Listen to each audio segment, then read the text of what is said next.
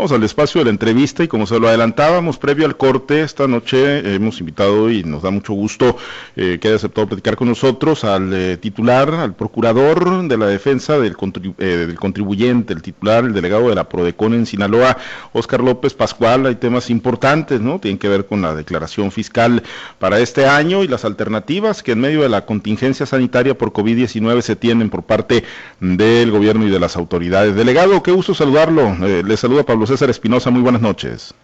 ¿Cómo estás, Pablo César? Muy buenas noches para ti y para todo el auditorio de Altavoz. Muy, muy bien, eh, delegado, pues eh, hay, hay una serie de alternativas, digo, siempre para el contribuyente, ¿no? Y para la sociedad, de repente, como que pues le entra miedito, ¿no? Cuando se tiene que hablar de impuestos y de cumplir obligaciones fiscales, ¿no? Pero muchas veces es quizá más por, por un tema de desconocimiento de todas las alternativas, ¿no? Que pueden llegar a tener al alcance de la mano y hoy, bueno, el tema de la pandemia como que a la gente pues la tiene también ahí un poco retraída, pero bueno, eh, a través de la Procuraduría para la Defensa de la Procuraduría de la Defensa del Contribuyente, pues hay información importante precisamente, ¿no? Para quienes hoy tienen la obligación de hacer su declaración fiscal a partir del mes de abril, delegado.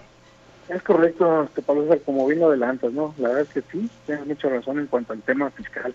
Siempre en estas fechas, cuando se aproxima el cumplimiento de obligaciones, pues la gente eh, suele tenerse un poquito nerviosa, algunos con algún desconocimiento, muchos, pues la verdad es que a lo mejor con hemos perdido un poquito ahí el rumbo, el camino con esta situación de la epidemia que estamos viviendo.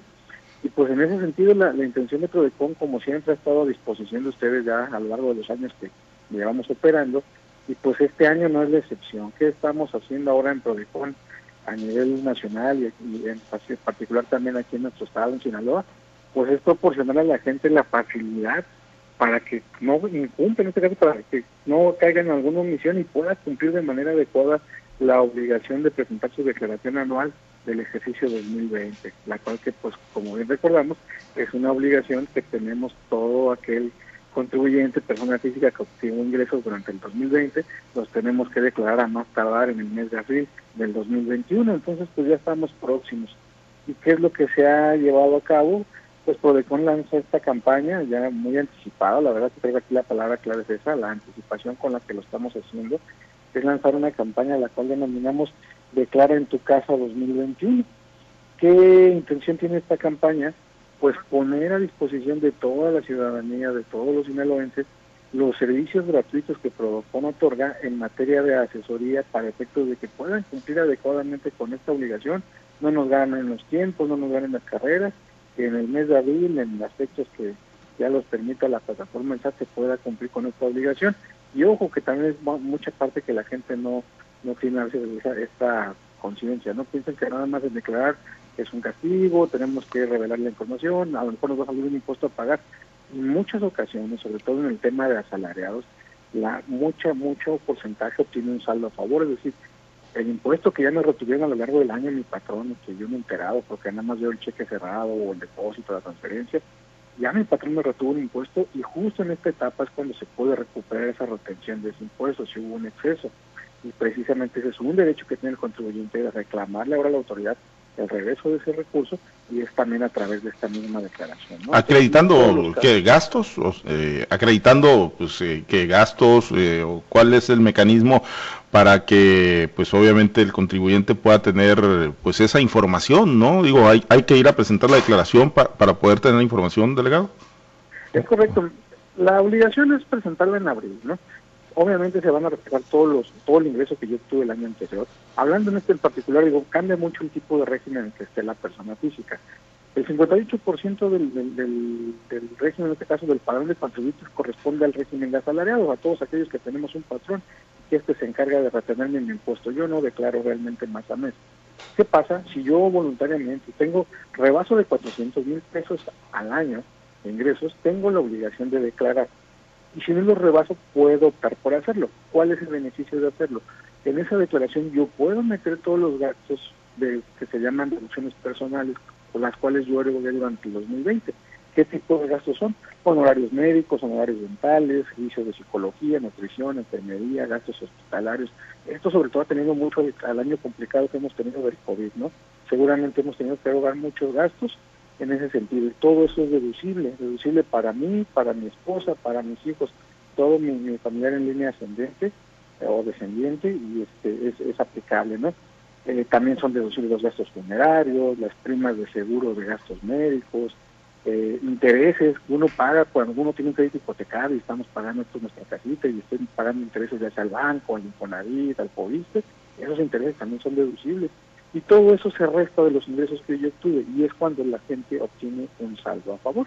Y entonces si uno cumple en tiempo y en forma dentro del mes de abril, está un beneficio que ya viene lleva varios años, que es que la autoridad se ve obligada a resolver de manera inmediata ese trámite y de devolver esa cantidad de manera automática. En la propia declaración se asientan datos, se pone el número de cuenta o la cuenta y la clave interbancaria y en no más de cinco días debería estar ya en la cuenta de cada contribuyente esa transferencia de recursos que ahora Hacienda le está devolviendo, ¿no? Mm. Ahora, eh, ¿están habilitados ya, ya los sistemas, eh, delegado, para este programa Declara en tu Casa 2021? Eh, nosotros ahorita estamos en esta etapa. El programa de tu Casa de Prodecon ya está activo. ¿Cuál es la intención? Como lo decía, es anticiparnos. El aplicativo para presentar la declaración que este lo manipula o lo pone a disposición es, el SAT. Todavía no está habilitado hasta este día. Pero eh, me refiero al de llenar la declaración. Lo que sí ya está habilitado son muchas herramientas, y esto es lo que tiene intención este, este programa de Declarar en tu Casa. ¿Por qué? Porque como ahora ya todo está precargado en los sistemas del SAT, ya están los gastos que yo este, erogué, ya están mis ingresos, ya están los la, nómina que mi patrón me pagó o los gastos que, este, que yo también efectué, ya están todos reflejados en la plataforma y esos ya pueden ser consultados desde ahorita. La intención de este programa en tu casa es que la ciudadanía se acerque de manera previa y le ayudemos de una vez a, estar revisando que su situación esté correcta, que el sistema se está apareciendo de manera correcta y si hay alguna inconsistencia corregirla.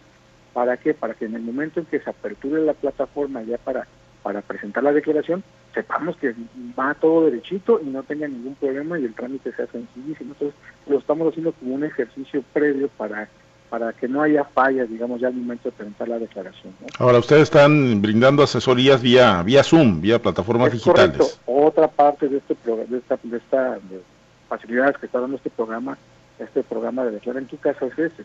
Entendiendo y, y estando muy conscientes de la situación que estamos viviendo con el COVID-19, y pues que mucho el traslado o mucho de, estar tratando de manera personal los asuntos no es conveniente por el momento, es que se ha generado una plataforma de atención virtual. A través de este programa de Declara en tu casa, el contribuyente puede solicitar a Prodecon una cita o una, una cita virtual, llamémosle así, y a través de estas plataformas que ya todo el mundo nos ha tocado utilizar, este, de vía electrónica, ya sea a través de un teléfono, una tableta, eh, una computadora, un asesor en tiempo real le va a estar asistiendo para llenar toda la declaración, ¿no? Y, que, y ese asunto se le va a dar seguimiento desde la primer llamada, desde que inicie, desde la revisión previa hasta que en su caso se presente la declaración y si tiene saldo a favor hasta que se le devuelva. Todo eso se puede hacer vía remota a través de las plataformas, de las facilidades tecnológicas que ahora tenemos, ¿no? Y en tiempo real. Esa es la intención. Tampoco quiere decir con esto que también no se va a atender de manera presencial. Yo entendemos que hay mucha gente que dice, yo sí prefiero hacerlo de manera presencial, espero mejor que me den una cita. También es válido decir que sí hay citas de manera presencial, nuestro estado no lo permite por estar ahorita en semáforo amarillo, de tener una, de estar teniendo personas, obviamente con toda la sana distancia y todos los protocolos de salud, pues, previa cita. ¿Esto qué quiere decir? Que pueden ingresar a la página web de Prodecon, que es prodecon.gov.mx, y seleccionar ahí la delegación a la que quieran acudir, en este caso Sinaloa, y le va a desplegar un listado con días y horarios disponibles. Prácticamente nosotros tenemos citas para el segundo día. Si, por ejemplo, hoy, hoy este, miércoles busco una cita, ya están habilitadas las del día viernes y también se puede hacerlo presencial, ¿no? Aunque pues la intención también de este programa es que es ponderar la vía virtual. eh, trámites 100% gratuitos, delegado totalmente gratuito. Todos los servicios que Prodecon presta son total y absolutamente gratuitos, ¿no? Nosotros este, les asistimos desde lo más simple, la duda más básica que tengan, si tienen dudas en que si tienen obligación de declarar, por qué sí, por qué no, si sus comprobantes están correctos, si lo que el patrón de retuvo está correcto, si sus facturas están correctas, todo, cualquier duda, si no les devuelven también proporcionamos el servicio de quejas, si les devuelven algo que no era lo correcto, les podemos prestar el servicio de un abogado gratuito que los defienda en un, en un tribunal, en un recurso. Podemos intermediar con la autoridad, somos conciliadores, tenemos infinidad de servicios y todos son gratuitos. Ahora, eh, delegado, cuando, bueno, pues un cliente de un banco tiene alguna discrepancia ahí con la institución, pues siempre dice, bueno, pues es complicadísimo ganarle un banco. En el caso de, del SAD y de las declaraciones de impuestos, cuando surgen algunas discrepancias, que, me imagino que ustedes también fungen como, como árbitro, mediador y, dando estas asesorías y acompañamiento al contribuyente, eh, sí hay eh, una postura flexible por parte de las autoridades hacendarias, por parte del SAD para, para la revisión o eh, pues esos mitos o leyendas urbanas de que no, a rajatabla pagas porque pagas y si no, pues bueno, aguas porque te puedes meter en problemas muy serios legales, eh, eh, ¿es real o, o sí hay esa apertura, delegado? Sí la existe, la realidad es que digo, desde que Prodecon existe, pues justamente es parte de, de su visión, ¿no? Proteger y este, en este caso defender y observar las acciones de las autoridades. ¿Y cómo se hace esto? Pues precisamente hay muchas vías de contacto. Podemos abrir un expediente y una investigación para ver si la, autoridad está actuando de manera arbitraria en contra de algún contribuyente. Podemos intermediar y obviamente siempre con la ley en la mano. ¿no? Nosotros como una institución, en este caso eh, especialista en esta materia y que estamos en pro de los derechos de los contribuyentes, pues lo que buscamos es que no se violente ninguno de sus derechos, con ley en mano le exigimos a la autoridad de manera adecuada y respetuosa, pues que cumpla y que, que no abuse en este caso de alguna situación en contra de un contribuyente. Digo, también hay que decirlo, si por alguna razón el contribuyente realmente se está omitiendo o está, está cumpliendo mal, pues también en este caso pues se le explica y le ayudamos y lo asesoramos a que lo haga de manera correcta, ¿no? La intención aquí es que se haga de manera correcta, pegado a la ley y muy transparente. Ahora, eh, ¿cuáles, ¿cuáles son los números que, tenemos en cuanto a contribuyentes en el estado de Sinaloa, tanto personas físicas como personas morales, con obligaciones? Actualmente en nuestro padrón de contribuyentes, hablando a nivel nacional, estamos ubicados en el doceavo lugar, digamos, somos la entidad federativa número 12 en cuanto al mayor número de padrón de contribuyentes. Eh, en cantidad estamos hablando aproximadamente de unos 10 millones, algo así, ¿no? El, tema de personas, les mencionaba hace rato, la persona física como tal, la asalariada, es la que en el padrón es un 57%, es decir, la mayor parte, del, más de la mitad del padrón de contribuyentes es un asalariado. El resto pues ya se divide entre los demás regímenes este, fiscales, ¿no? Que son prestadores de servicios profesionales, lo que se le conoce como honorarios, quienes se dedican al arrendamiento, quienes se dedican al régimen de incorporación fiscal, ahora que hay un nuevo régimen de plataformas digitales, entonces se va dividiendo y ello aparte pues de, lo que es las, las personas morales, ¿no? Que también, cada hacer el comentario, pues también ya están ahorita en época de, presentar sus obligaciones. En marzo ellos tienen que presentar la, la declaración anual, ¿no?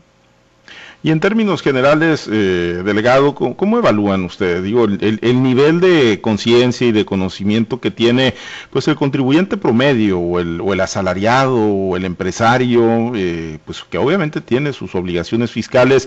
Eh, hay, hay, ese nivel de conciencia importante y de cultura de, cumplir con las mismas o por lo menos acercarse, empaparse, conocer sus propias situaciones fiscales o, o de plano es un tema que sigue quedando muy en segundo o en tercer plano para el sinaloense y para el mexicano?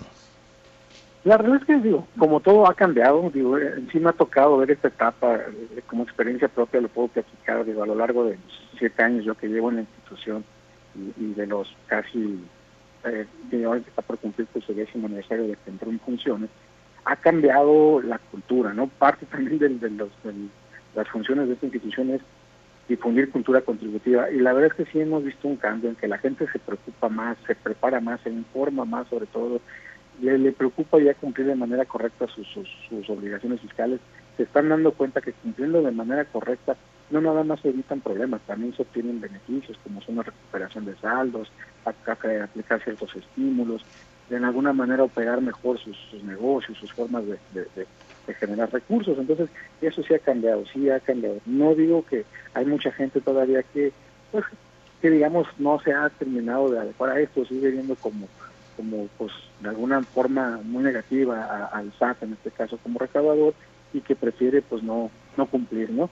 Cada vez son menos, pero la verdad es que sí, sí es una de las de las visiones o misiones también de la institución, pues es que esto pues es llegar a más gente, ¿no? Que la gente se preocupe, que la gente también se sienta respaldada por nosotros en que van a cumplir de manera correcta y ahí vamos, la verdad es que sí, sí te puedo hablar de que es, un cambio positivo.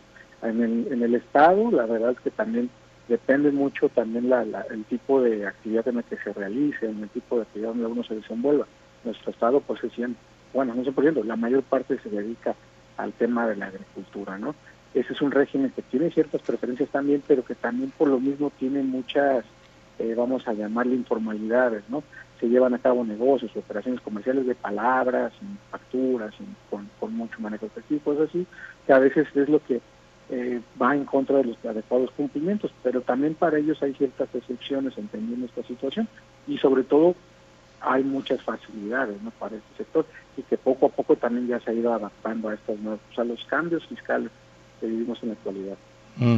Delegado, en el caso de los eh, trabajadores, ¿no? El trabajador que tiene su patrón y que, pues, el trabajador en su recibo de nómina dice, ah, bueno, pues aquí ya me retuvieron, eh, pues, eh, impuestos, ¿no? Impuestos sobre la renta y algunos otros gravámenes. ahí se desocupa ya el trabajador, o sea, ya dice, bueno, esa es responsabilidad del patrón enterar esos impuestos al fisco o, o el trabajador en qué momento tiene cierto nivel de obligación de, estar pendiente o de hacer una declaración más allá de, los impuestos que está enterando su patrón? E, esa pregunta es súper importantísima, qué bueno que, me, lo, me lo planteas así, porque sí, digamos que en términos generales uno como asalariado pues no tendría que preocuparse, porque el patrón pues es el encargado de que mes a mes o quincena a quincena, de lo que me paga pues está reteniendo ya el impuesto y él se encarga de, entregarlo como retenedor, él lo retiene y él lo entrega al fisco, ¿no? Y yo no tengo ninguna obligación y no tendría ni por qué presentar una declaración. Digamos que esto es por regla general. Sin embargo, va la primera, digamos, la primera otra, la excepción. Si este trabajador a lo largo del año obtuvo más de 400 mil pesos de ingresos, entonces ya no basta con que el patrón lo haga. Digamos que en ese mes no tiene que hacer nada, pero al final del año, justamente en esta etapa de la declaración anual, sí está obligado a presentar esa declaración. ¿Qué va a pasar? Pues si finalmente el patrón retuvo, nada más va a reflejar los datos, se va la, la, declaración automáticamente ya va a tener precargado todo lo que su patrón le retuvo y entero, y es cuando se va a determinar si el patrón pagó completo y ya no hay nada que pagar, o si pagó de menos y a lo mejor hay que pagar un impuesto todavía a cargo, o al revés, si se retuvo de más, incluso el consumidor tiene el derecho a recuperar algo, ¿no? Digamos que esa sería la primera regla. Pero hay muchos casos. Un asalariado que, por ejemplo, tuvo dos patrones a lo largo del año, por alguna situación dejó un trabajo y se incorporó a otro, y al haber obtenido ingresos de dos patrones distintos, aún y cuando no rebase la cuantía de los 400 mil pesos, estaría obligado también a declarar ¿no? en la anual.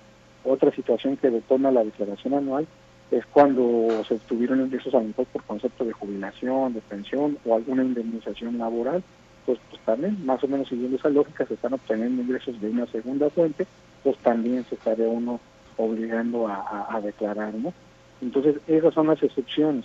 Por eso le digo, y hay una también muy importante, hay gente que dicen, yo no estoy obligado, he tenido un solo patrón, no rebaso los 400 mil pesos, la verdad es que no tengo, ahí no tendría yo la obligación de presentar mi declaración.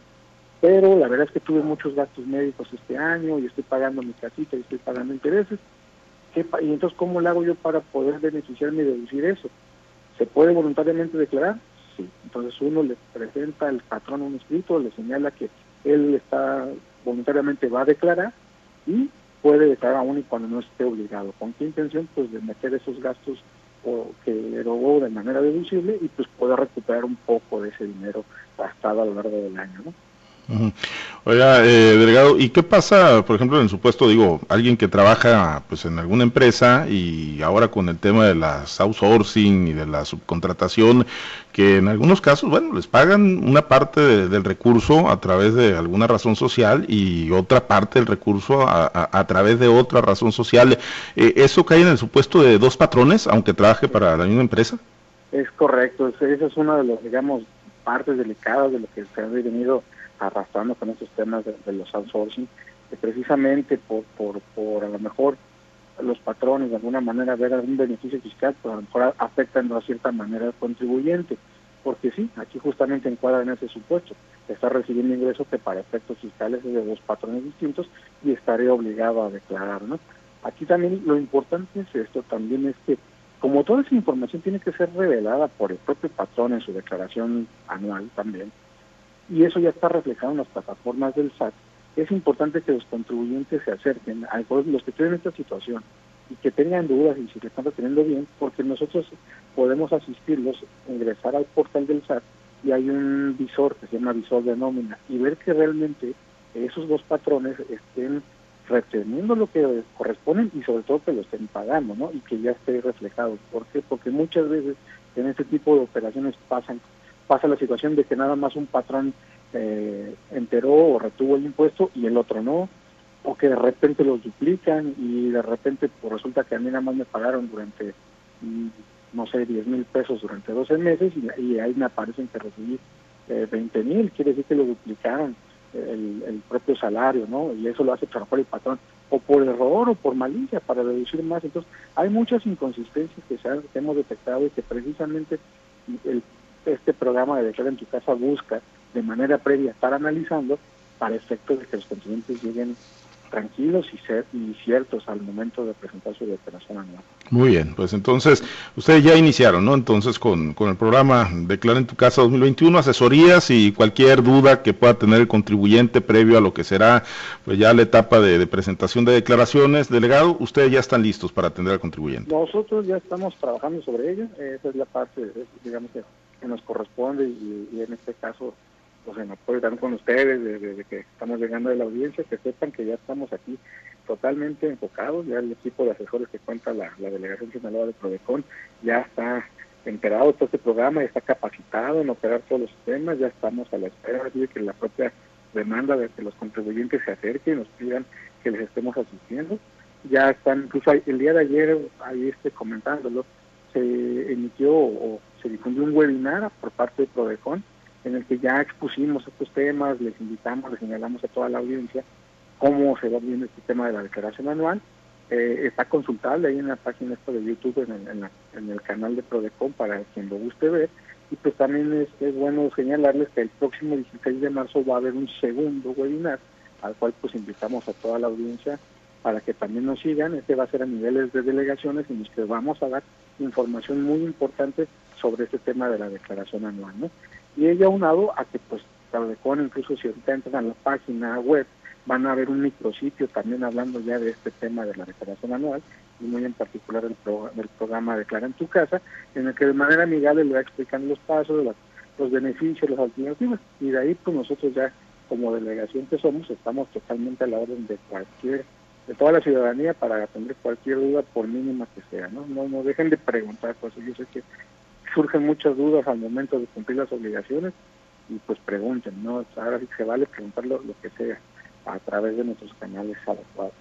Muy bien, www.prodecom.gov.mx, ahí está la, página de internet para quienes deseen ingresar y ahí está el micrositio, efectivamente, muy rápido de identificar, programa Declara en tu casa 2021, declaración anual 2020, ahí está el micrositio. Delegado, pues agradecerle mucho eh, la orientación para los contribuyentes y seguiremos muy en contacto, por supuesto, resolviendo dudas de nuestro auditorio. Claro, claro que sí, no, agradezco yo a ustedes el, tiempo, la, invitación y pues a la, a la audiencia, pues sepan que estamos aquí a la orden para prestarles todos los servicios que requieran de manera gratuita. Nos pueden escribir, el correo de la delegación se me pasó datos, si se los puedo dejar aquí, es sí, claro. delegación sinaloa arroba prodecon.gov.mx.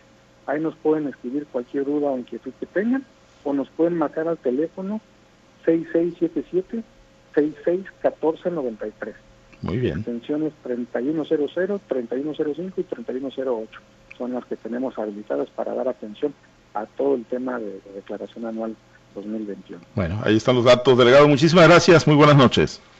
Agradezco el tiempo, Pablo César. Excelente noche para ti y para toda tu audiencia. Gracias. Es el delegado de la PRODECON, la Procuraduría de la Defensa del Contribuyente en el Estado de Sinaloa, Oscar López Pascual.